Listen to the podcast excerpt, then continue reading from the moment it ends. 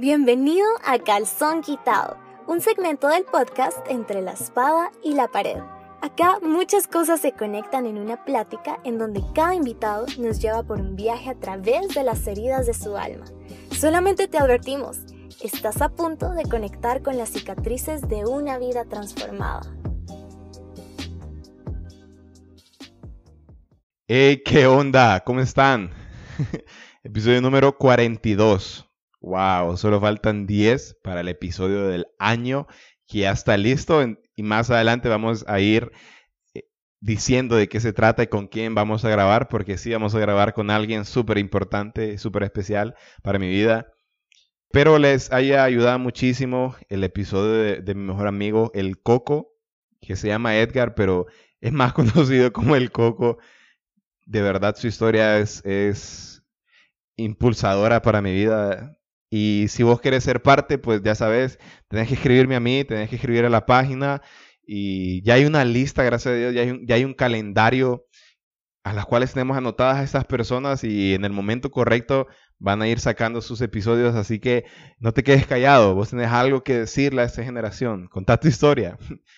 Y el episodio de hoy ya es un poco largo, ya es un poco largo y aparte estamos en cuarentena, así que lo grabamos a través de Skype, hicimos una llamada y miren, yo no soy nada de sonido, no soy sonidista, no conozco nada de esto, ni siquiera sé si es el término correcto. Soy ingeniero, soy ingeniero, estudio ingeniería. Entonces yo de esto no conozco. Entonces si ustedes escuchan como unos ruidos eh, súper raros, sepan que es el Skype, no fui yo. No fue, no, fue mi, no fue mi falta de conocimiento que permitieron esos grandes sonidos. Eh, pero sí, quiero decirles, grabé con Diana Fuentes. Estaba nervioso, créanme. Eh, ella es la creadora de la página arroba soy Estoy seguro que en algún momento has visto algún post de esta página, has, has, participado o has leído algún contenido que genera esta página, porque no solo no solo genera posts, sino que da contenido bíblico para que puedas estudiar la Biblia. Eh, en el podcast hablamos un poquito más de esto y sobre todo también tiene un podcast, un podcast que se llama Inspira, que se trata del Enneagrama. Y de esto se trata este episodio, hablar sobre el Enneagrama. No venimos a explicarte cada número porque creo que hay contenido para que vos puedas buscar, pero si, si crees que no puedes encontrar más, creo que Diana estaría como súper de acuerdo en grabar otro acerca de esto, ¿verdad? Acerca de qué se trata el enneagrama, la importancia del enneagrama, de dónde viene el enneagrama, porque ella quiere ser una coach, una profesional acerca de esto y poder ayudar a otras personas, así como a ella le ha ayudado el enneagrama. O sea, fue genial, fue una plática que a mí me ayudó muchísimo a poder responder a las personas sobre el enneagrama y también cómo Jesús brilla en esto que estoy seguro que el enneagrama no es una Biblia, no es, no es el horóscopo, no es la adivinación, no viene de, de, de, de algo tan oscuro y místico. Y si es así, pues estoy seguro que Jesús lo ha redimido y nos ha permitido conocerlo como una gran herramienta. Así que ya, eh, espero puedas aprender muchísimo, que, que lo bonito de esto es que puedes pararlo cuando vos querás. Así que te dejo con Diana Fuentes. Ya.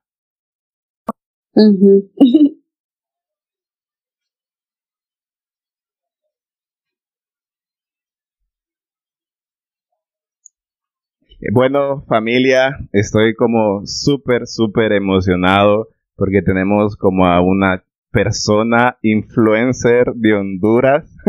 ya escucharon su voz. Vaya. ya escucharon su voz y ya nos está reclamando, pero hoy estamos con esta página estoy seguro que la mayoría de las chavas lo conocen. Eh, yo me, meto a las historias de mi Instagram y más de alguna persona comparte eh, las historias, comparte lo que ella sube, lo que su equipo sube, porque me doy cuenta que es un equipo. Así que eh, es un honor para mí poder decirles que estoy con Diana, la creadora de arroba soy worshipera. ¿Cómo estás, Diana? Así es. Súper, súper feliz de, de, poder compartir con vos. Me encanta cuando jóvenes tienen diferentes proyectos para Jesús, eh, más que todo en las redes sociales, que me, me encanta. Yo soy comunicadora, entonces creo que cada área podemos utilizarla para evangelizar. Ya. Entonces me encanta la invitación, muchas gracias, de verdad. No, no, no. Yo, yo soy el, el, el honrado porque el influencer aquí sos vos, ¿verdad? te, cuento, una experiencia personal que tuve con vos, pero súper lejos, ¿verdad? Una vez estaba con Reader. Y yo iba saliendo a tomar un café con Reader, que es un amigo que tenemos en común. Y de repente vos ibas bajando con un grupo de personas que no estoy muy seguro, ¿verdad? Si es mentira, mi experiencia es seguir a la basura, ¿va? Pero era, un grupo de personas que creaban contenido. Y entonces Reader te, saludó y saludó a todo el mundo, ¿verdad? Porque Reader también es famoso. Eh, sí, conoce a todo el mundo Reader. Sí, a todo el mundo. Y cuando terminó, él me dijo, man, ella es, ella es maciza, ella es la de la página, soy worshipera, o sea, de, ahí, o sea, y esto hace un año, hace un año me acuerdo perfectamente. Wow. Sí, y ella es otro rollo, mira, eh, pucha, ojalá algún día puedas grabar con ella. Y desde ese momento, mira dónde estamos, lo estamos logrando. Sí, gloria a Dios. Gloria, Sí, mira. Ah, te cuento, te comparto tu experiencia personal, ¿verdad? Me acuerdo que íbamos saliendo de, ¿cómo se llama? estos dos edificios que están, están enfrente de Televicentro. Ajá. Ahí, ahí, ahí fue el, el encuentro, ahí Reader me dijo todo.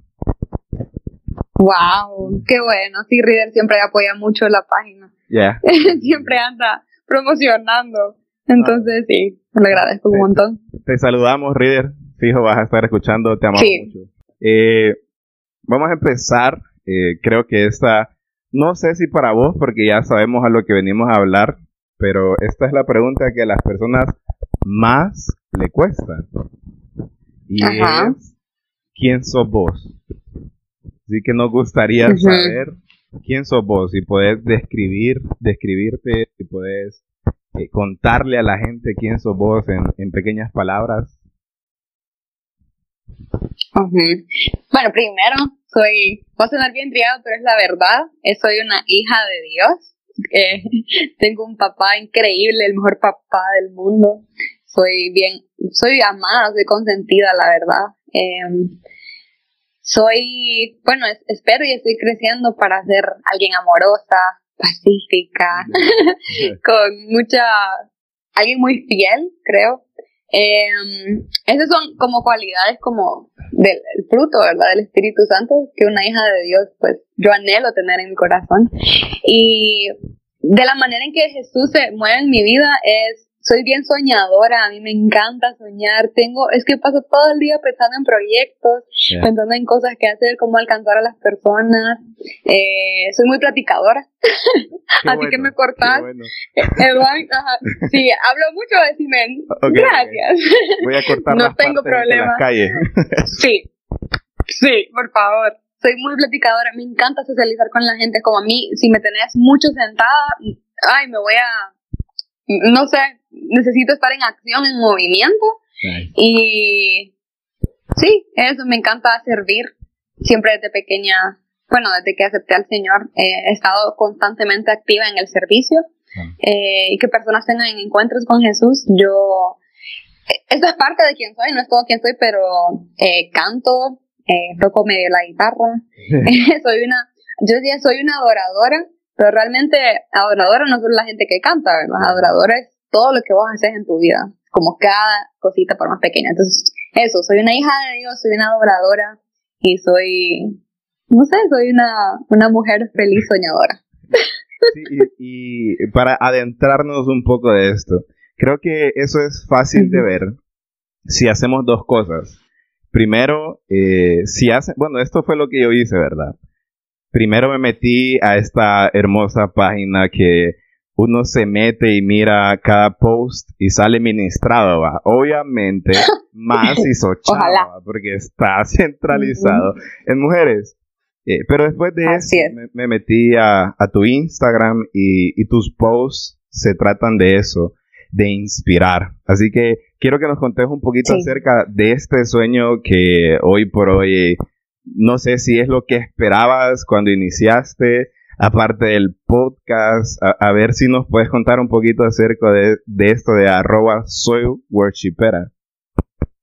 Claro, sí, soy worshipera comenzó como un proyecto de universidad. Yo estaba estudiando, bueno, ya me gradué de comunicación y en una clase teníamos que compartir, teníamos que escribir por tres meses sobre algo que nos apasionara. En ese momento era la música. Entonces, de verdad no hallaba cómo ponerle y el mero momento que la maestra me preguntó, se me vino a la mente de verdad. Y yo, soy worshipera, porque el género es, le decimos worship, ¿verdad? Es worship. Eso yo no hallaba, honestamente, vino, o sea, como que Dios de verdad lo puso en ese momento. Y se quedó así de worshipera. Después de que terminó la clase, lo disfruté bastante, escribía reseñas de música cristiana para jóvenes que estuvieran empezando con su caminar con Cristo y que no conocieran música buena.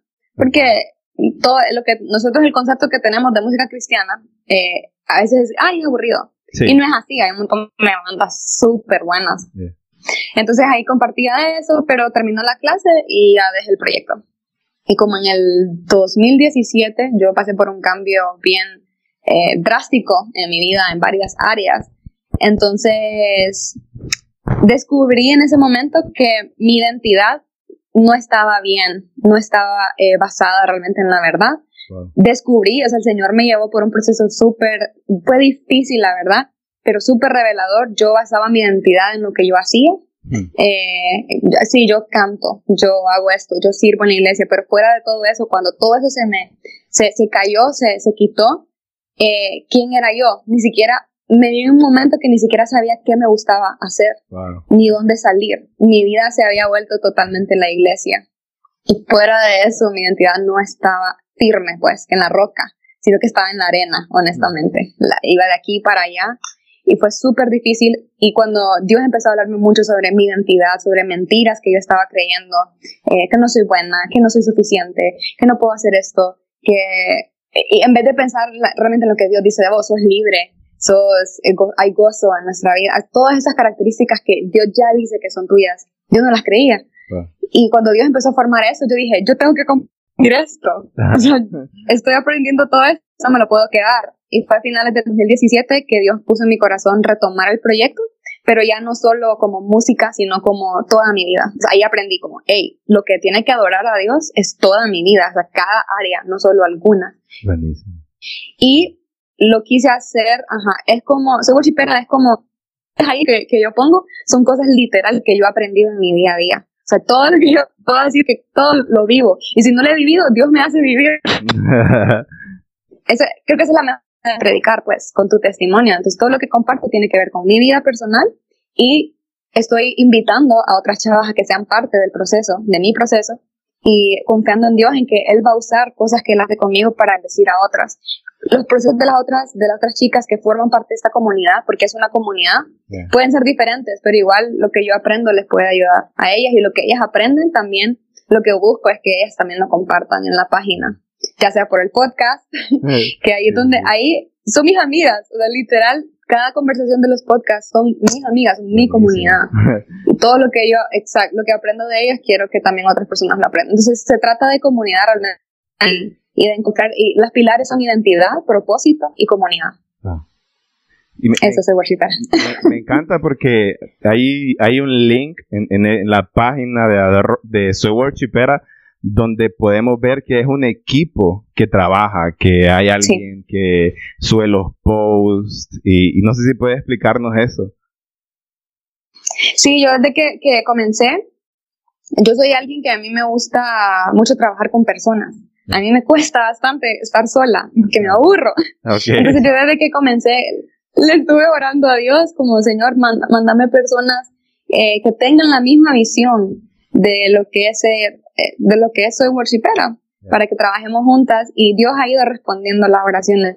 Una chava de la nada, sin que yo le preguntara, me empezó a mandar blogs para que yo los publicara. Y honestamente yo no puedo hacer todo. Yo hay un blog, hay un sitio web, hay una página de Facebook, Instagram, podcast, antes estaba YouTube. Y honestamente es muy difícil para mí manejarlo sola. Sí, yo no puedo, aunque quiera, no puedo. Yo, sé, yo soy consciente que se necesita un equipo. Y ella empezó a mandarme los, los posts así mensual o cada dos meses. Yo ni siquiera se los pedía, ella los mandaba porque Dios se lo ponía. Ah. Sí, y, y ahorita se añade otra persona también este año que su testimonio es muy parecido, hemos vivido cosas muy parecidas, entonces nuestra visión es muy parecida, o sea, Dios te pone con las personas con la visión eh, correcta, pues, con la visión no correcta porque todas hay diferentes visiones, al final todo lleva a Jesús, ¿verdad? Pero utiliza diferentes maneras creativas de llegar a la gente y nosotras dos estamos como bien conectadas con eso. Entonces, sí. Y, e incluso ustedes dan como material, ¿verdad? Como devocionales, no sé, e, eso estuve viendo. Sí, mandamos todos los meses a principio de mes. Eh, las worshipperas se pueden inscribir en el sitio web, hay un formulario. Todos los meses mandamos recursos, incluyen un plan bíblico, porque a mí me costaba mucho leer la Biblia, honestamente. ¿Cómo la leo? ¿Con qué orden la leo? Ajá. Y es normal, ajá, es normal. O sea, llevo tanto tiempo en la iglesia, pero no sabía cómo hacerlo. Y me daba, honestamente, me daba pena preguntar, porque vos pensás como, no, fijo, todo el mundo lo hace. Y yo soy la que no lo hago. pero como descubrí, descubrí eso, fui haciendo, honestamente Dios me da los temas a ah. hablar, me lo da por eh, de tres en tres. Entonces yo, todo el contenido está distribuido trimestralmente, cada trimestre discutimos algo. Y al principio del mes envié los recursos que son el plan bíblico, un agenda, porque yo también lucho mucho con la organización y la disciplina. Y no se nota, pero no pareciera. Si vos no me lo estuvieras diciendo, no, no creería eso qué bueno, o sea, gloria a Dios, significa que he mejorado mucho. Sí, entonces yo la necesitaba y dije, alguien más la puede necesitar y los wallpapers, porque nosotros vemos, o sea, ¿quién no ve el celular? Casi todo el día, lo ves mínimo unas 6, 5 horas. Entonces, tener mensajes ahí constantemente que te recuerden alguna verdad que necesitas en ese momento, tenerlos en tu celular. Esos son los recursos. Pues shout outs a tu equipo de verdad porque sí es inspirador. es inspirador saber que tanta gente está siendo bendecida, sobre todo a la chava, ¿verdad? Pero sí súper bendecida por esa página y por el podcast. Eh, y nos vamos a meter un poquito ahí porque es básicamente lo que vamos a hablar hoy, que es acerca del enneagrama. O sea, usted lo dice en inglés, pero, pero yo en español, ¿verdad? Enneagrama. sí, no, sí, el enneagrama. y quiero, o sea, Vos me estabas diciendo, me estuviste diciendo porque antes de esto tuvimos una plática y me estabas diciendo que estabas sacando un curso para ser coach del Enneagrama. Contanos un poquito acerca Quiero sacar.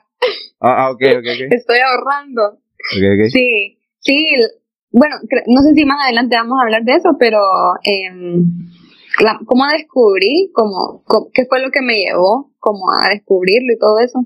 Pero sí, ahorita estoy ahorrando, eh, me gustaría estudiar más a profundidad el tema, ya con, con la parte más psicológica y poder en un futuro ayudar a las personas a identificar cosas que a mí me han ayudado muchísimo. Y creo que a vos también me comentaste. Sí, no, yo soy súper, literalmente hoy estaba viendo que hace dos días cumplí un año de haber descubierto el, el enneagrama, ¿verdad? Entonces, creo que todo, igual, está uniendo. Igual. Sí, yo por ahí, fíjate, como hace un poquito más de un año. Bueno, entonces sí, sí quiero preguntarte, con tus palabras, porque yo sé que el enneagrama puede tener su propio concepto, pero ¿qué es el enneagrama? ¿Qué es el enneagrama? Y sí quiero saber, lo tengo anotado, no creas que no, eh, ¿cómo lo descubrí? Tranqui. Ok. Em, mira, ¿cómo, ¿cómo lo descubrí? La verdad, una amiga que tengo, ella, vive en los Estados Unidos, ella vivía acá y se fue hace como siete años. Tengo un podcast con ella. Ella, yo el año pasado pasé un proceso súper, súper difícil. Eh, como te dije, mi identidad no estaba muy bien y fue, o sea, ha sido un proceso que todavía continúa, pero el proceso inicial más fuerte duró bastantito, bueno. Hasta el año pasado fue como el, el, el clímax y um, ella ya me había, ya me había comentado de, del enneagrama. Me había dicho, ay, fíjate que puedes hacer este examen, no sé qué. Honestamente, yo estaba como, ya he hecho un montón de exámenes y me salía que era colérica, melancólica, eh, que el sanguíneo, ajá, el sanguíneo, y todo eso. Y es como, ay, o sea, sí, o sea, me dicen cómo soy y, ya sé cómo soy, porque uno, uno dice, yo ya sé cómo soy, ya, ya sé lo que no te, y, más que todo lo que no te gusta de vos, vos decís como, yo ya, ya sé que soy así, ajá, o sea, no ocupo a alguien que me lo recuerde. Honestamente no le, no, no le hice mucho caso, honestamente. mi amiga estaba toda emocionada, pero no. Hasta el año pasado, como te cuento, yo pasé un proceso eh, con la ansiedad súper fuerte. Yo no imaginaba que, que, yo iba a pasar por algo así, honestamente. Yo decía como, no, yo soy cristiana, yo, yo siempre estoy bien. Y cuando escuchaba gente pasar por depresión o ansiedad, yo decía... Conociendo tu número, o sea, es como, sí, ya es. Tiene sentido, exacto. Totalmente. Dale, dale. Sí. Y yo siempre lo... Yo lidiaba o sea, con la preocupación o con la ansiedad, eh, bien como a solas, como en mi cuarto, como, bueno, si voy a llorar, si me voy a sentir mal por esto, yo voy a hacerlo en mi cuarto o a solas. Pero no se lo contaba a la gente, no hablaba de eso, no le ponía nombre, la verdad, no sabía que era ansiedad, honestamente. Sí habían orado como varias veces por mí, sobre el temor, pero yo, yo decía, ¿por qué está orando esta persona por mí? O sea, por el temor. Yo no tengo eso, yo lo que tengo es que no actúo rápido. Yo, o sea, yo miraba todo lo negativo, entonces, eh, yo tuve ese proceso con ansiedad súper fuerte. Dios trabajó conmigo de una manera increíble y descubrí la única manera de vencer el miedo es enfrentarlo. Pero qué miedo enfrentarlo, o sea, súper difícil. Cuando yo empecé a descubrir todas estas cosas de mí, eh, un día yo le oré a Dios y le dije, Señor, yo necesito saber la raíz de esto que me pasa. Yo no puedo seguir viviendo de esta manera. Ah. Ya, este es un punto como definitorio en mi vida. Yo estaba, cumplí 23 años tenía 23 años y solo recuerdo el Salmo 23. Literal, yo necesitaba un pastor porque sentía que mi vida estaba como yendo sin dirección. Ah. Y mm, eh, tenía el cambio de, acababa de graduarme de la universidad, que iba, de que iba a trabajar, qué quería hacer con mi vida. O sea, un montón de preguntas, ¿verdad? Que te causan temor al futuro. Eso es ansiedad. Ansiedad es temor al futuro. Y mm, en esta oración yo le pedí a Dios que me revelara la raíz, que trabajara conmigo profundamente, que yo le daba permiso de hacer con mi corazón lo que fuera necesario, pero que me sanara.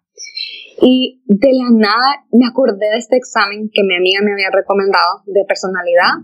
Fíjate que por curiosidad me puse a, a investigarlo. La primera vez que lo hice me salió uno, el reformador.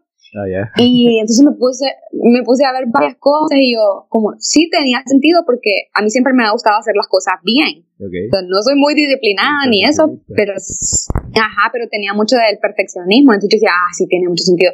Cuando lo empecé a leer, empecé a ver como los diferentes tipos y dije, qué interesante esto. o sea, de verdad, pues, y, y, y, y fíjate que Dios me fue guiando a través de él. Puedo decir que él me iba mostrando como eh, me llamó mucho la atención que la diferencia entre otros test de personalidad es que este te revela tu deseo y temor básico. O sea, no solo te dice cómo es que vos sos, sino que te dice qué es lo que está motivando que vos actúes así, a qué es lo que más le tenés. Y eso fue lo que a mí más me impactó. Y Dios, Dios empezó a abrir mi mente a, mostrarme como que eso es lo que necesito que Primero, eh, recalcó el perfeccionismo. Entonces yo decía el uno, pero después fui descubriendo con él. Y él, o sea, a través de una prédica que estaba viendo del número 6, eh, porque yo vi todas las prédicas, porque cuando descubrí lo bueno que estaba haciendo para mí, como estaba dije, no, yo siempre ando pensando en comunidad, ¿cómo puedo ayudar a los demás? Entonces, vi todas las prédicas de todos, sí, totalmente. Vi todas las prédicas de todos los números y cuando vi la de las seis, hablaban de Pedro, Pedro y las olas. Yo siempre me hablaba a mí por medio de agua. No sé cómo explicarte, pero cuando yo vi eso, yo como, Pedro, las olas, seis, yo, yo nací un 6 de septiembre. y como, y, y, Dios me dijo en ese momento, hija, vos sos 6, o sea, esto, y cuando empecé a escuchar realmente, detenidamente, con todo lo que decían, yo empecé a identificar cosas como, ah, ok, yo sí tengo perfeccionismo, pero no es porque quiero ser buena, sino porque, que ya lo vamos a ver, sino porque yo quiero sentirme segura. Ay, tenía tanto sentido todo lo que decían, y desde ahí eh, incluso mi novio, como yo dije, no, necesito saber qué número es. Todos. Y sí, o sea, el primero es él, después mi familia, porque, y ahí fui entendiendo como, ah, por eso esta persona me responde así a veces, o por eso a veces yo pienso esto, pero esta persona lo está viendo de otra manera totalmente diferente. Entonces Dios me empezó a guiar por todo eso. El enneagrama es un, eh, es como un mapa de personalidades, son nueve personalidades eh, que se, llaman eneatipos. Y es un diagrama que te va mostrando eh, eso, tu deseo y tu temor eh, básico, y todos están conectados de cierta manera. eso es el enneagrama. Todos son como, me encanta que es un círculo, el círculo representa plenitud, o sea, cuando alguien es completo, pero lo que pasó cuando, como Adán y Eva pecaron, cuando entró el pecado al mundo, lo que Dios ya había creado como algo pleno y completo, o sea, un círculo, algo que es, es infinito, es perfecto, vino y, y, se dividió. Entonces, por eso nuestras personalidades se dividieron. Ah. Entonces, en el enneagrama se puede ver, yo sé que parece un símbolo raro, pero realmente cuando lo ven tiene mucho sentido. Sí, o sea, es que a todo le, le ponemos esos prejuicios, ¿verdad? Sí. Eh, pero las, las, formas geométricas las utilizas en matemáticas, así que igual no puedes decir, eso es diabólico, o sea, igual las utilizas, pues. Entonces, el, eh, muestra eso, cómo, cómo las personas eh, nos dividimos, nos dividimos en diferentes personalidades y dejamos de, de, vivir en esa plenitud que Dios ya nos había hecho. Y empezamos a actuar solamente con una personalidad. Y una personalidad es, una máscara realmente, no es quien vos sos. Eso es lo que a mí más me impacta. Yo creo, creo que ya estás lista para ser coach, ¿verdad? Porque si a mí me, vienen a mostrar el diagrama de esta manera, creo que me haría como súper seguidor. sí, de la manera de, Cristo, obviamente, o sea, cristocéntrica, ¿verdad?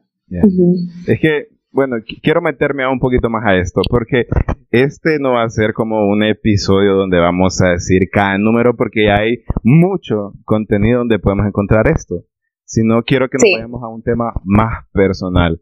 Y creo que se trata este segmento de irnos a mostrar las cicatrices y en este caso hacer brillar a Jesús a través del enneagrama. Y hay muchas personas que sí tienen este prejuicio de que es algo diabólico, que, o sea, si uno se mete a buscar información muy profunda sobre el enneagrama, la gente como que sí le da miedo, ¿verdad? Sí le da como temor que dicen que sus inicios, que sus raíces son como diabólicas y que no sé, es bien místico, sobre todo bien místico. Sí. Entonces, no sé si puedes como aclarar eso, que, que darle la imagen de lo que realmente es el enneagrama, porque yo siento que esto puede ser redimido por Jesús, ¿verdad? Porque es una gran herramienta.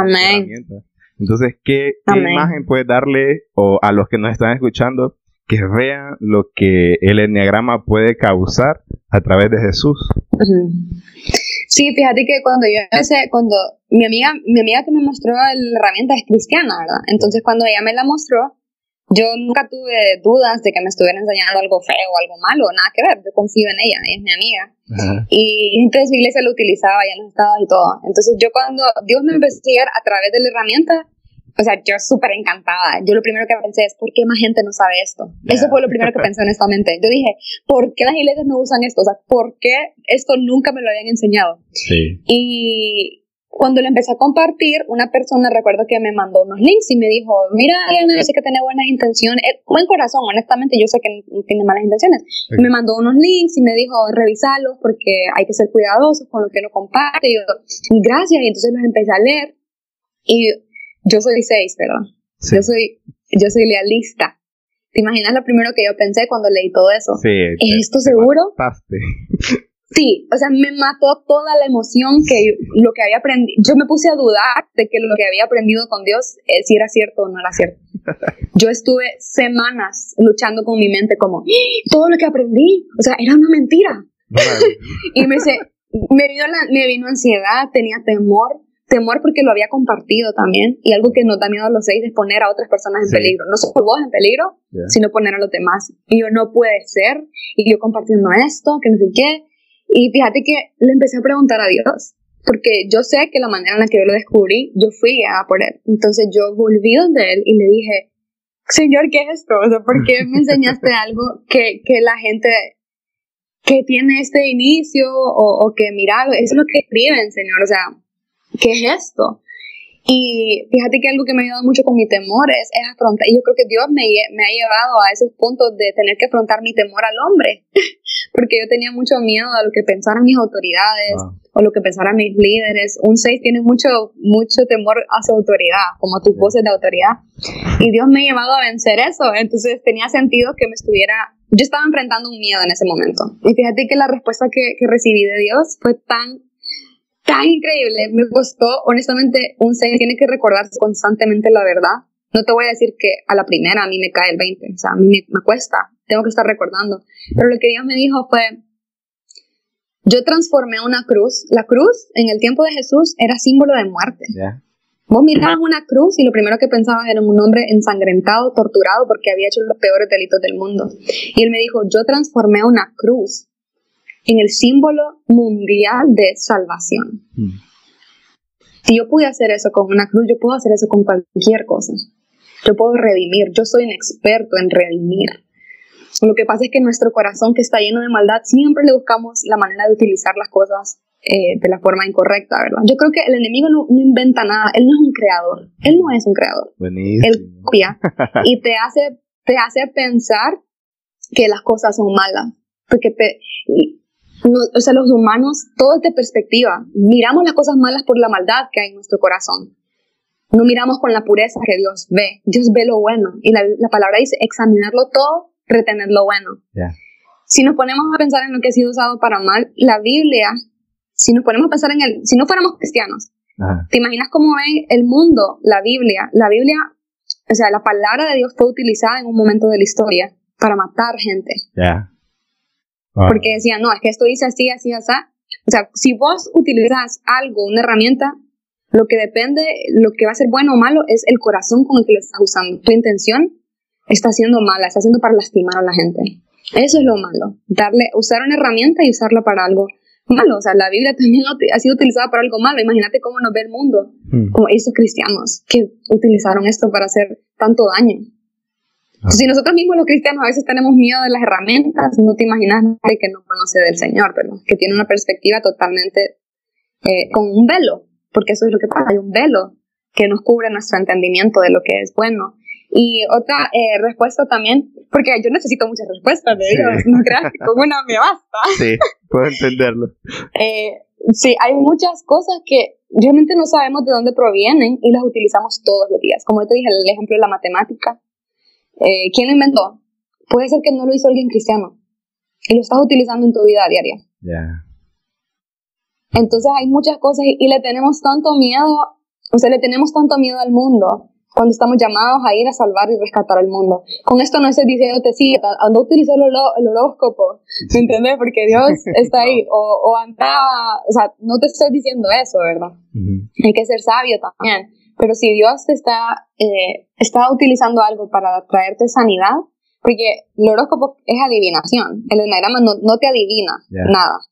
O sea, solamente te va indicando, eh, hay estudios ya hechos eh, psicológicos que lo hagan, o sea, no solamente es como, ah, sí, se me vino a la mente y ahí está, sino que ya se están haciendo estudios y si te ayuda, qué bueno, si no, Dios no te, o sea, si Dios no te va a castigar si vos no lo estás usando con intención de herir a los demás ni nada, no estás pecando, en mi, en mi, en mi pensar, ¿verdad?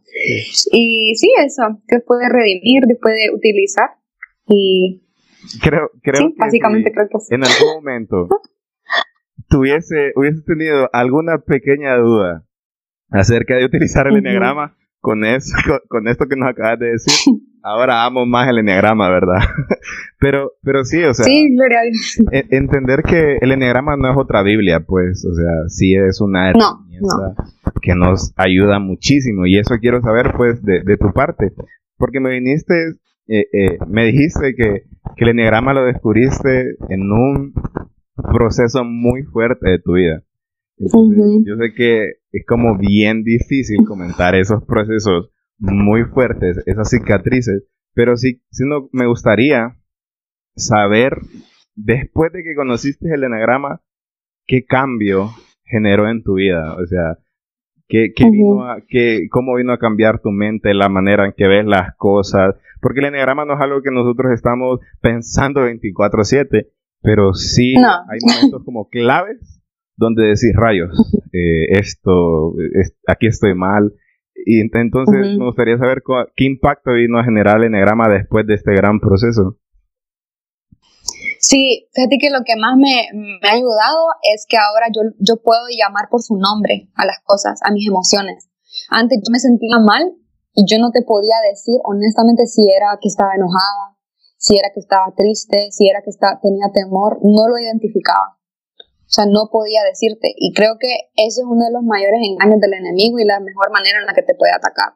Que vos ni siquiera sepas con lo que estás luchando. Entonces, ahora yo sé decirte y, y, lo hago, me observo. O sea, ya dejé de juzgarme porque antes lo que hacía es que barbaridad. ¿Cómo, ¿Cómo reacciono?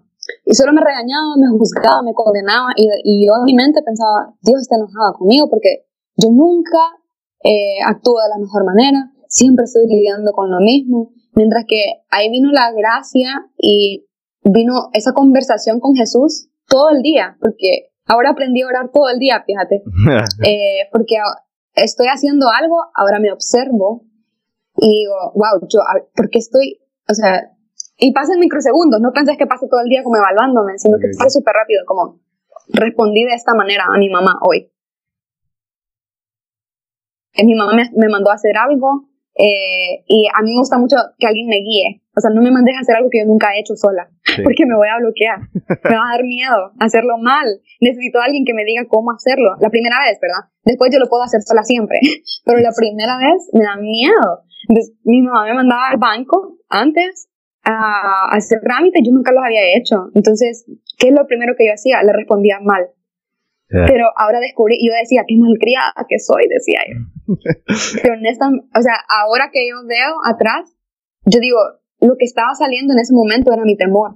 Pero como yo no lo identificaba, yo lo que tuve que haberle dicho a mi mamá es, mami, yo sí te quiero ayudar, porque yo sí quería ir a hacer, ayudarla a hacer el favor. Ella pensaba, como yo respondía mal, esta niña no me quiere ayudar. Sí. Ese no era mi corazón. Yo sí quería ayudar. Lo que pasa es que tenía miedo. Entonces yo respondía por mi... Eh, sí, ajá, mi, ajá, mi temor básico y mi pecado. Con el, pecado, todo, bregamos con todos los pecados, ¿verdad? Pero ese es como el más fuerte. Sí, el más fuerte, el temor. Como el más mar El temor, el más marcado.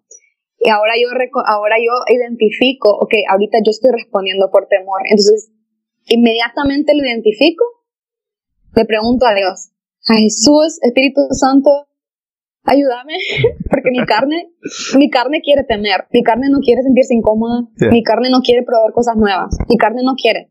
Y ahí es donde viene, vos tenés que sacrificar tu carne y dejar que el Espíritu actúe. Y el Espíritu siempre te va a animar a actuar con fe. Eh, ha sido súper difícil, o sea, con cosas chiquitas, Yo noto lo difícil que es dejar el pecado, o sea, dejar ese temor.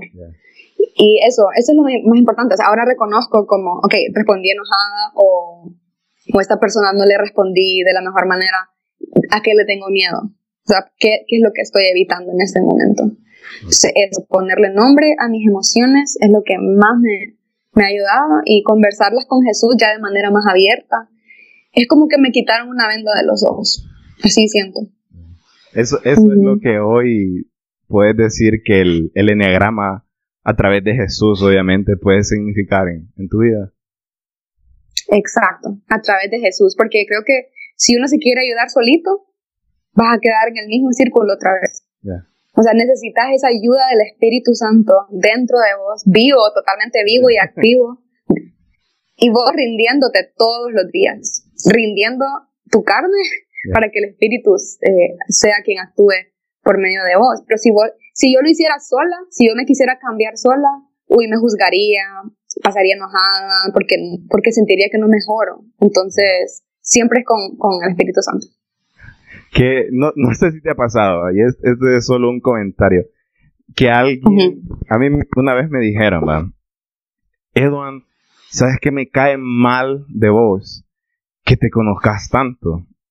Y creo, creo que, o sea, yo no es que conozco todas mis emociones porque aún me estoy encontrando. Creo que esta, esta temporada, la cuarentena sobre todo, me ha ayudado muchísimo. Pero esa persona me dijo que me cae mal que te conozcas tanto, porque fue, en un momento donde me puse mal, o sea, fue una tarde donde todas mis emociones, porque vos sabés, vos que vas a ser coach, soy cuatro, se me unieron todas las emociones y no supe a qué emoción hacerle caso, entonces le hice caso a la voz de Jesús, me senté, Wow. me senté y, y em- Amén.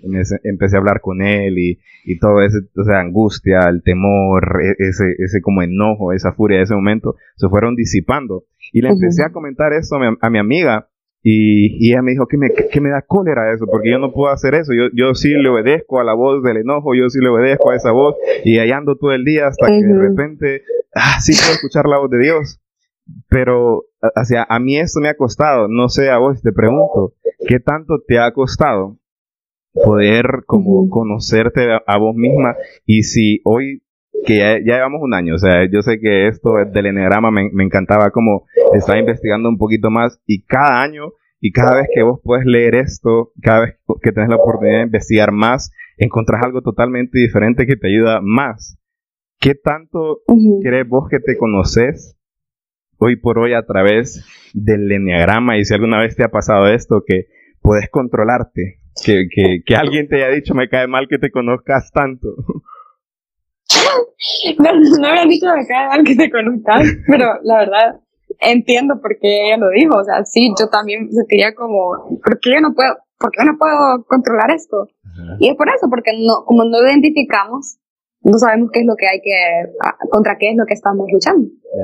Eh, no siento que me conozco por completo, creo que no, no lo voy a terminar de hacer hasta que lleguemos al, al cielo. Eh, y em, ahorita se me vino una imagen que una vez eh, orando eh, tuve, Ok. que recuerdo que yo, yo estaba, estaba, tenía en mi mente la frase ojos puestos en Jesús. Entonces yo cerré mis ojos y tuve como esa imagen como que Jesús estaba enfrente mío, fíjate. Era una imagen difusa, no te puedo decir que lo vi clarito. Pero yo recuerdo que Jesús estaba enfrente mío y sus ojos estaban abiertos y me estaban viendo a mí. Y yo, ah, ya me acordé, yo estaba orando esto porque yo le decía al Señor, yo tuve esa pregunta, Señor, ¿es egoísta que yo me quiera conocer? Wow. O sea, estoy siendo egoísta porque yo, yo debería estar concentrada en amar a los demás. Hay que ser bien honesta con Jesús, o sea, Él no se enoja que vos vengas con dudas, pero nada. Entonces le pregunté eso, que si era egoísta, y tuve esa imagen, Él me estaba viendo, y fíjate que me encantó que cuando yo vi sus ojos, yo me miraba reflejada. Hmm. Es, tan bonito porque cuando vos fijas tu mente en Cristo y empezás esa conversación constante con Él, Él solo te, él te devuelve lo que es verdad. Vos le venís con todas las confusiones y engaños y todo, mentiras, y se las entregas a Él y Él te devuelve como en, en un regalo, que es la verdad. O sea, esto es la verdad, hija. Eh, y um, yo me pude ver reflejada en sus ojos. Entonces lo que ahí entendí es cuando yo veo a Jesús, yo me, voy a, yo me veo claramente a mí. Él es como el espejo a través del cual yo me puedo ver. Yeah. Si conocerlo a Él me lleva a conocerme a mí, porque al final yo estoy llamada a ser como Jesús. Y antes yo pensaba que ser como Jesús era ser robot. Hmm. Era ser como, ah, Dios lo que quiere es una fábrica de mini Jesús. Wow. Eso es. Y Dios es como, no, yo quiero a cada quien de la manera única que es. A lo que me refiero, me dice a Dios, con ser como Jesús es que sean completos como Jesús. Hay un versículo que dice la Biblia, sean perfectos como Dios es perfecto. Yeah. Pero cuando te vas al, al original en griego, no dice perfecto, dice sean completos Wow. como, como el nuestro Padre es completo. O sea, el enneagrama vos ves que son nueve personalidades y cada una tiene su propia cosa buena, porque no solo somos temores, también es, cada personalidad brilla con algo de Jesús. En mi caso es fidelidad, somos muy fieles. Sí, leal. En tu caso es la, esa, leales, sí. Tu caso es la sensibilidad, la creatividad. En, en caso de los ocho es esa, ese poder, ese liderazgo. En caso de los uno es la integridad. O sea, cada personalidad tiene algo bueno y eso me encanta. Pero al final, tu objetivo final no es solamente ser fiel. Jesús no solo era fiel, Jesús era los nueve. Jesús era fiel, era íntegro, Yeah. era creativo. Jesús era todos los nueve. Jesús es alguien completo. A eso se refiere Dios. Eso es lo que Dios quiere hacer con vos, Me robaste con cada uno de pregunta. nosotros. Ajá. Te iba, te iba a preguntar, ¿qué número crees que era Jesús? Yo iba a llegar a la misma respuesta, pero quería Ay, que una futura coach eh, no la dijera. Me encanta, me encanta. Sí, Jesús es todos. O sea, nuestra meta final es llegar a la estatura del varón perfecto. Podemos cambiar perfecto y, y ponerle el varón completo. El varón que tiene todas las cualidades, todos los frutos del Espíritu. ¿Y sabes lo que me llama la atención? ¿Cuántos son los frutos del Espíritu? nueve. Son nueve. Son nueve personalidades. o sea, cada quien tiene, su propia manera de, de, mostrar a Jesús, solo que no lo hacemos de manera completa. A veces yo soy fiel, pero no siempre, no siempre soy, soy fuerte, no siempre soy eh, gozosa, como un, un siete, un entusiasta, ¿verdad? Pero Jesús era todos. Entonces, esa es nuestra meta y llegar a esa meta, lo que quiero llegar es llegar a eso, o sea, llegar a conocerte por completo y a ser transformado por completo. Creo que va a llegar hasta el día que lleguemos al cielo. Pero cada día en la tierra cada día en la tierra que camines con Jesús, que te acerques un poquito más, ¿me entendés? Que cada día Dios te vaya limpiando, sanando un poquito más. Es como quitarle el sucio a un, a un diamante. Eso es lo que está haciendo. Tu esencia es, es un diamante, somos a la imagen y semejanza de Él. Lo que pasa es que el pecado ensució nuestro corazón y trajo maldad, trajo temor, trajo todo eso. Entonces, lo que Jesús está haciendo cada día cuando vos lo aceptas como tu Señor, eh, dice y dice la palabra, ya son limpios, o sea, ya son limpios.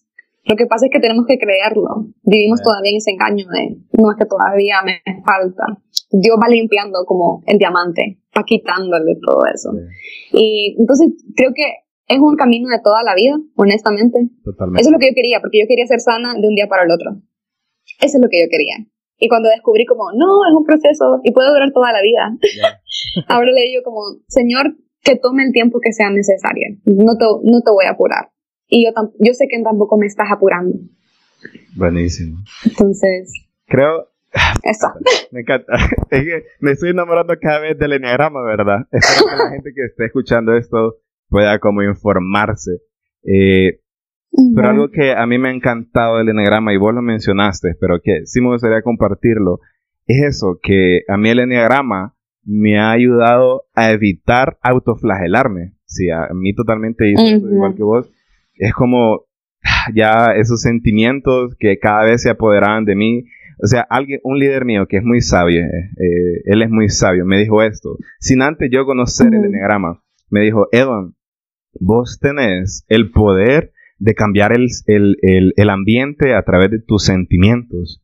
Y si vos estás mal, el ambiente va a estar mal. Y si vos estás bien, el ambiente va a estar bien. Y a mí cualquier cosa me alteraba. Si a mí mi mamá me regañaba, pero por cualquier cosa, por muy chiquita que fuera, yo ya andaba mal. Y, iba al grupo, de crecimiento, a mi célula. Y si yo andaba mal, eh, se sentía y él me lo decía. Y él eh, instantáneamente me iba a mm. preguntar, ¿qué te pasa? Porque se sentía en el ambiente. Entonces... En el espíritu es que se siente. Eh, sí, en tu alma se siente. Y, me encanta, es que me, encanta poder recordar eso porque eso vino a cambiar totalmente el enneagrama de mí y esa es una de las experiencias que yo puedo decirte que entendí, me ayudó muchísimo que el enneagrama me ayudaba, me ayudó, me ayudó porque en el nombre de Jesús creo que ya eh, espero a través del Espíritu Santo Dios me dio el control y el dominio propio, perdón, de esa Exacto. Pero esa experiencia puedo contar yo que, que ahora entendía que si estaba mal, no tenía que estar demostrándoselo al mundo.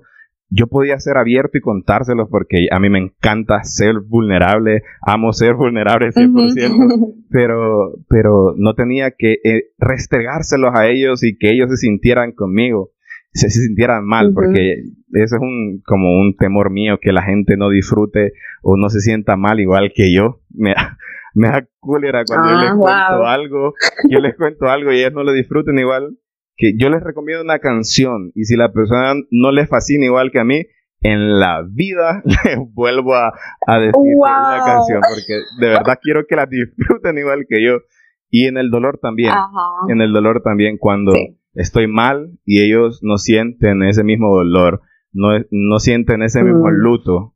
Es como, no, esta persona no me quiere, no me quiere. Entonces he aprendido eso. Son, es una experiencia que el enneagrama me ha podido ayudar. Entonces quiero preguntarte esto. Si me puedes contar una experiencia de vida o varias. Ya me contaste lo de tu mamá, pero quiero que nos vayamos más profundo.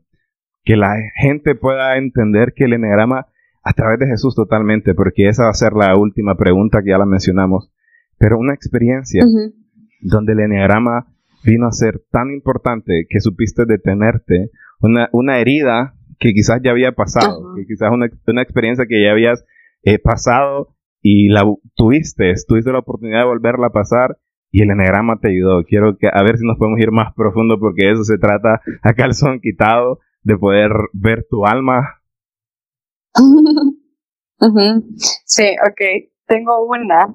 Hace poquito platiqué con mi mami. Bueno,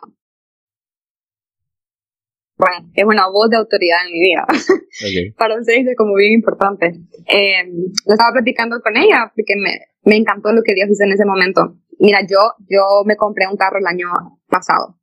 Yo nunca he tenido un carro antes. Yo no sé nada de qué ocupa aceite el carro, qué ocupa, dónde, dónde me, dónde ir a arreglar las llantas, eh, dónde ir a arreglarlo si me chocaron o algo. Yo no conozco ni precios ni talleres, nunca lo he hecho. Entonces, eh, me pasó algo con, tuve un, un, un eh, tuve un golpe ahí en el carro y ocupaba y lo arreglar. Yo no sabía dónde ir. El único lugar donde yo sabía es al taller donde fui cuando me lo vendieron, a la Hyundai. Eh, que ahí me, me, recomendaron, ¿verdad? Que fuera cuando lo compré. Y mi mamá ya había ido ahí porque ella también tiene un Hyundai. Entonces yo le pregunté a mi mamá, mami, ¿a dónde puedo ir? Porque yo, un 6 siempre pregunta, Sí. Mami, ¿dónde puedo ir a arreglar? Me, encanta, eh, saber cómo te conoces. O sea, nunca, créeme, nunca, nunca había tenido una plática que conociera, o sea, hablando con vos, yo me doy cuenta que no sé nada del enneagrama, pero me encanta que alguien pueda referirse así de bien acerca de esto. Sí, no, y también es bonito hablar con alguien también que, que le ayude tanto, pues. Em, sí, entonces está, le pregunté, me dijo, me dio dos opciones, pero con las dos opciones igual no me sentía segura porque yo nunca había ido. Entonces yo lo que decidí fue la, en lo que más me sentía segura, que fue la que me recomendaron al principio, en la, a la, lo de la Hyundai.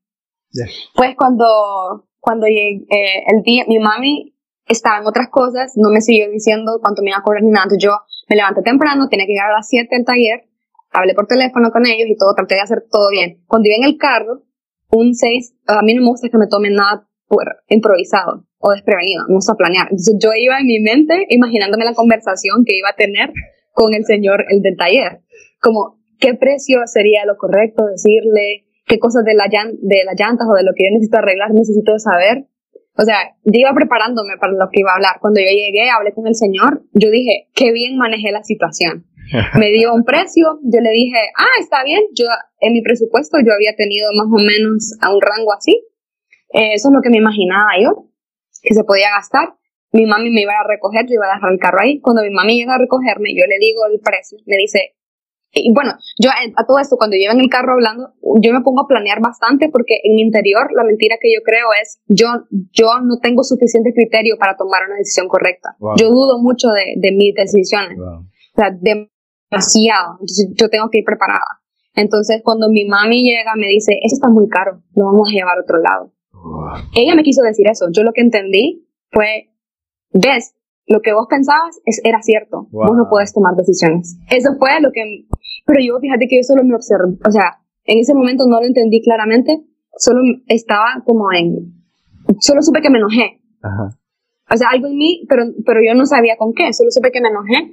Ese fue el mensaje que yo entendí, ¿verdad? Me subí al carro, tenía que ir a dejar a mi mamá en otro lugar y esperar mientras ella, ella iba a hacerse, iba al quiropráctico. Entonces me subí al carro, ella empezó a hablarme, yo no le quería hablar, yo estaba enojada. A todo esto yo no sabía por qué. La fui a dejar, yo estaba toda seria, ella me imagino que había pensado, ah, Diana ya tuvo un mal día, ¿verdad? O a saber qué le pasa. Eh, mi mami se bajó, la fui a dejar, yo dije, voy a irme un café por mientras para trabajar un rato y aprovechar el tiempo. Fíjate que como la ansiedad ya había comenzado, yo iba con Fijodix y no encontraba parqueo. Entonces yo ya iba pensando, fijo, no voy a encontrar parqueo. ¿Qué voy a hacer en caso de que no encuentre parqueo? Entonces, ¿qué fue lo que hice? Me fui a meter al Denis, que está al lado de Nueva Centro. Y como yo vi a un policía y nosotros le tenemos miedo a cualquier figura de autoridad, sí.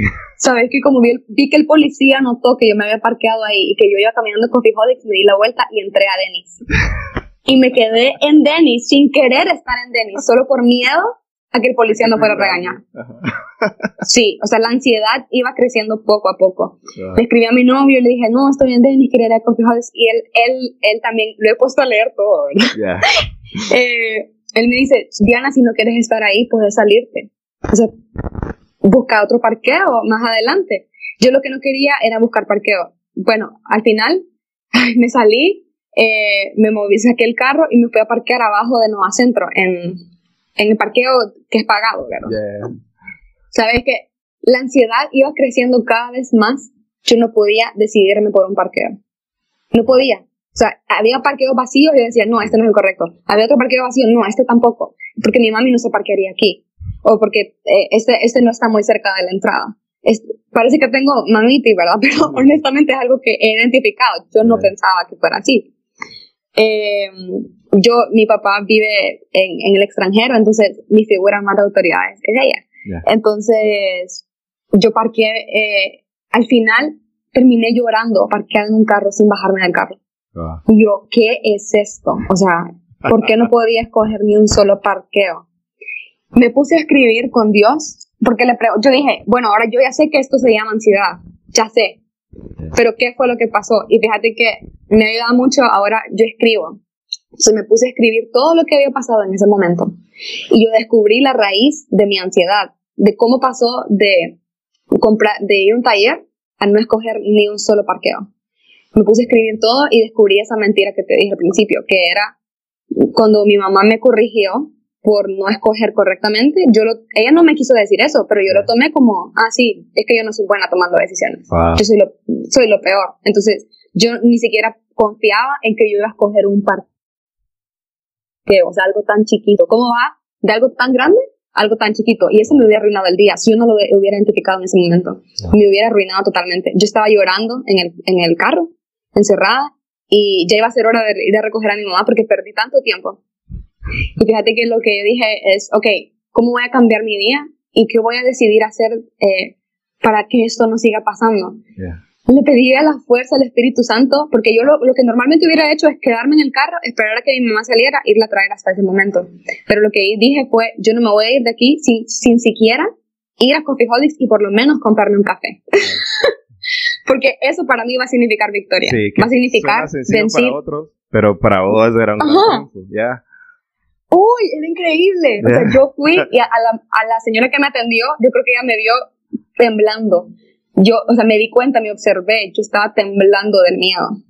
Y le dije, quiero, quiero un, un té, por favor.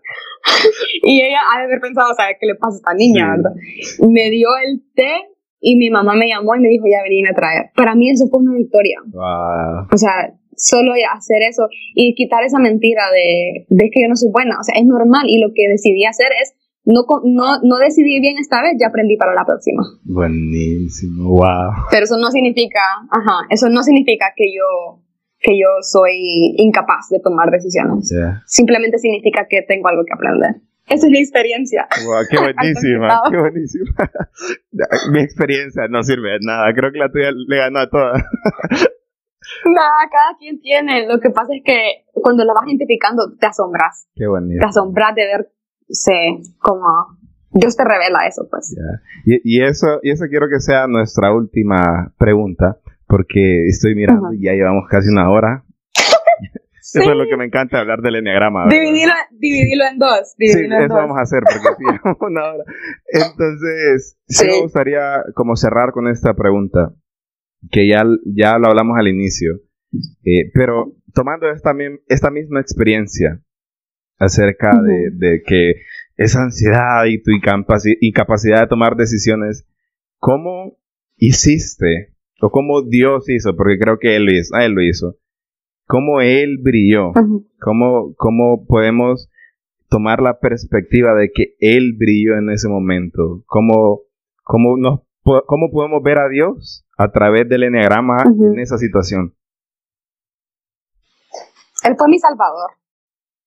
O sea, él, porque si yo no me hubiera dado cuenta de todo eso, todo el día se me hubiera arruinado, yo hubiera andado con la cara parada, o sea, él es nuestro salvador constante, él me detuvo y me hizo como, hey, yo te he enseñado esto, vamos a utilizarlo. Y creo que Dios utiliza lo que por eso es tan importante leer la Biblia. Si uno no lee la Biblia, en momentos de crisis, ¿cómo te va a hablar Dios? Dios te habla, el Espíritu te habla por, por lo que vos estás alimentándote. Entonces te va a recordar un versículo, te va a recordar una herramienta, te va a recordar una frase de alguien que te dijo. Dios te habla de manera que, que su voz sea, eh, como te digo, eh, ¿cómo se dice cuando algo es, eh, él utiliza tu mismo lenguaje como para hablarte, para que vos comprendas. Él no va a utilizar un lenguaje todo raro que vos nunca has escuchado, él te va a hablar de una manera cotidiana. Entonces, eh, creo que ahí él fue mi salvador, me recordó algo, una herramienta, en este caso el enneagrama, eso utilizó ese conocimiento para guiarme a la verdad. Entonces ahí es donde Jesús brilló. Ajá, él, es la verdad. Entonces él utiliza cosas para recordarte quién es él. yo, yo creo que para concluir todo esto, ¿verdad? Porque mi objetivo sobre todo es que la gente pueda conocer esta gran herramienta. Pero de verdad yo creo que sí, Jesús brilla en esto porque lo feo de leer el enneagrama, porque para mí fue feo al principio, era conocer tantas cosas que tenía y que rayos, de verdad este soy yo, de verdad esto hago. Y con Dios descubrí, me convenció a través del Espíritu Santo que sí, que sí era alguien muy emocional, que sí tenía problemas eh, con respecto muchas veces a mi autoestima. Eh, y eso, no porque, o sea, yo sé que la Biblia me puede revelar esto y estoy seguro y muchas cosas las ha hecho, pero esto se, fue un poquito como más a mí, me, me, centralizó en muchas cosas y yo vi utilizando eh, la Biblia con el Enneagrama, me hizo, o sea, creo que puede ser una buena, una buena combinación, pero yo creo que ahí brilló Jesús, ahí brilló Jesús totalmente porque él me convenció de esto, porque cuando a mí me decían que yo tenía estos problemas de, de ser muy dramático, porque yo soy dramático, eh, yo no, a, mí me da cólera que la gente me dijera eso, porque yo no me consideraba alguien así, o sea, para mí ser dramático era para otras personas, pero no para mí. Pero al leer esto y sentarme con el Espíritu Santo, fue como rayos. Eh, yo creo que sí. soy la verdad. Dramático. Entonces, sí creo que, Jesús brilla a través de, del enneagrama. Y aquellos que están escuchando y no saben si leerlo, denle en el chance, denle en el chance de, de, poder hacer algo. Yo creo que Jesús puede hacer algo también con el enneagrama. Y quiero que vos recomendés, porque este no es un, episodio donde van a aprender muchísimo del enneagrama, pero si las personas que lo escuchan son seis, creo que se van a sentir identificados. pero sí quiero que les digas lo que estás haciendo en tu podcast, porque a mí me pareció súper interesante. Eh, vos subiste un episodio con una chava que se apellaba Peñalba, no me recuerdo el nombre, pero que era cuatro. Y yo me sentí súper identificado obviamente en, una superficie, ¿verdad? Por, la diferencia de género, pero buenísimo. Entonces quiero que contes eso, que lo que vos estás haciendo a través del Enneagrama en tu podcast. Sí, el, podcast de Soy Worshipera se llama Inspira, también está en Spotify como el de Edwin. Eh, y la primera serie que, que, se hizo, que ahorita ya no solo, solo nos falta un episodio más, es de cada número del enneagrama. Yo entrevisté a una de mis amigas con diferentes números del enneagrama. Entonces, el objetivo de cada episodio ahorita es nada más que conozcan cómo piensa, cuál es la perspectiva, eh, cómo mira el mundo. No es tan técnico, honestamente, sino es más como cosas que podrían ayudarte a vos a identificar qué número sos y podrían ayudarte a identificar, bueno, Espíritu Santo. Si no quieres entrar en mucha profundidad, por lo menos que sepas cómo que identifiques algunas cositas con las que puedes hablar con el Espíritu Santo para que empieces a trabajar en ello. Pero sí, son conversaciones así como la de nosotros, entre amigas, eh, y que ellas comparten sus experiencias y sus maneras de ver el mundo. Te animo a verlos todos, no solo el que es tu número, porque creo que es muy importante practicar la compasión y conocer a los demás te ayuda a amar a los demás mejor. Y al final, ese es el objetivo, porque al final Dios me mostró que no era egoísta, porque al yo sanar mi corazón, yo amo mejor a la gente. Ya, buenísimo. Exacto, entonces al final el, sanarme yo es importante porque de esa manera yo voy a amar mejor a los demás, que al final es el objetivo, ¿verdad? Que nos amemos los unos a los otros. ¿Y qué les puedes decir para finalizar aquellos que, que, como que están dudando acerca del enneagrama? ¿Qué, qué puedes decirles, qué motivarles?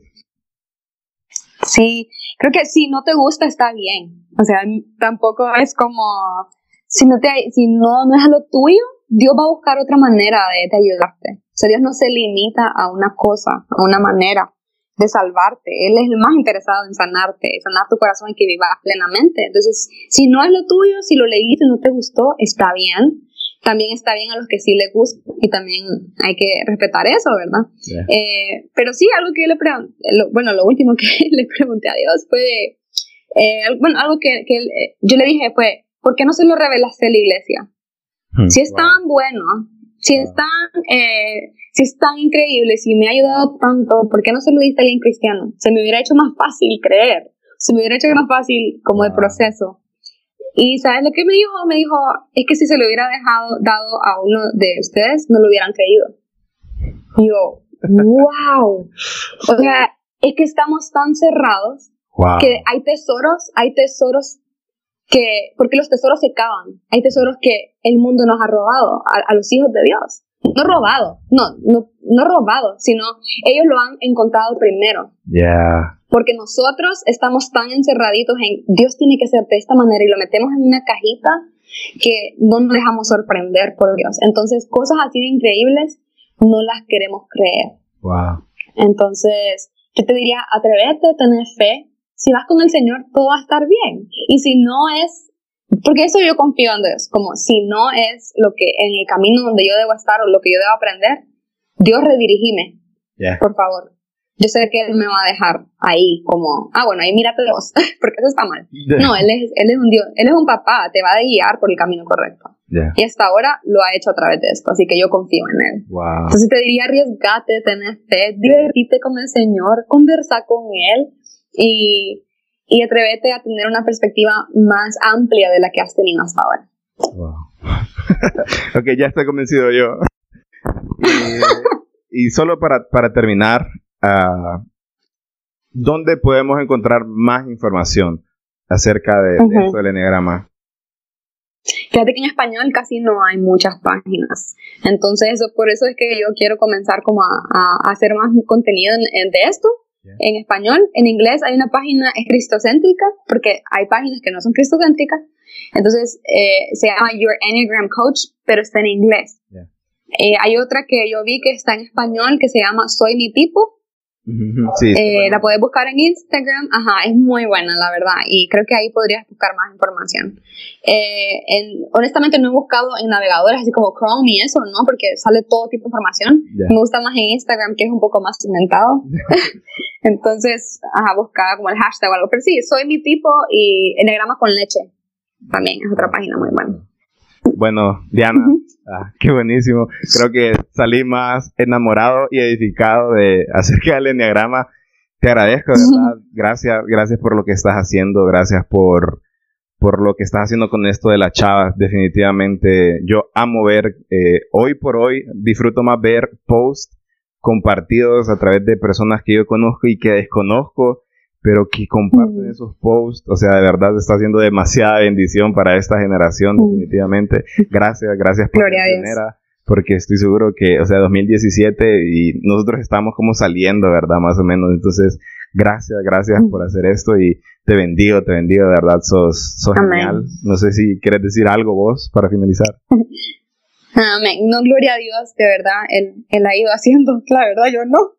Eh, y cuando vos decidís rendirte y tener fe, Dios hace cosas que ni vos imaginarías. Y yo, no, finalmente quería felicitarte vos también, sos un pionero también, te felicito por hacer esto, vas a bendecir a tanta gente, ya lo estás haciendo. Y, y que Dios esté utilizando para, para revelar todo, toda esa creatividad que te ha dado, toda esa sensibilidad para cambiar atmósferas y para sanar personas. Pues con estas herramientas. Así que Dios te bendiga también, Evan. Y a todos los que están escuchando también, espero que Dios se mueva increíblemente en sus vidas.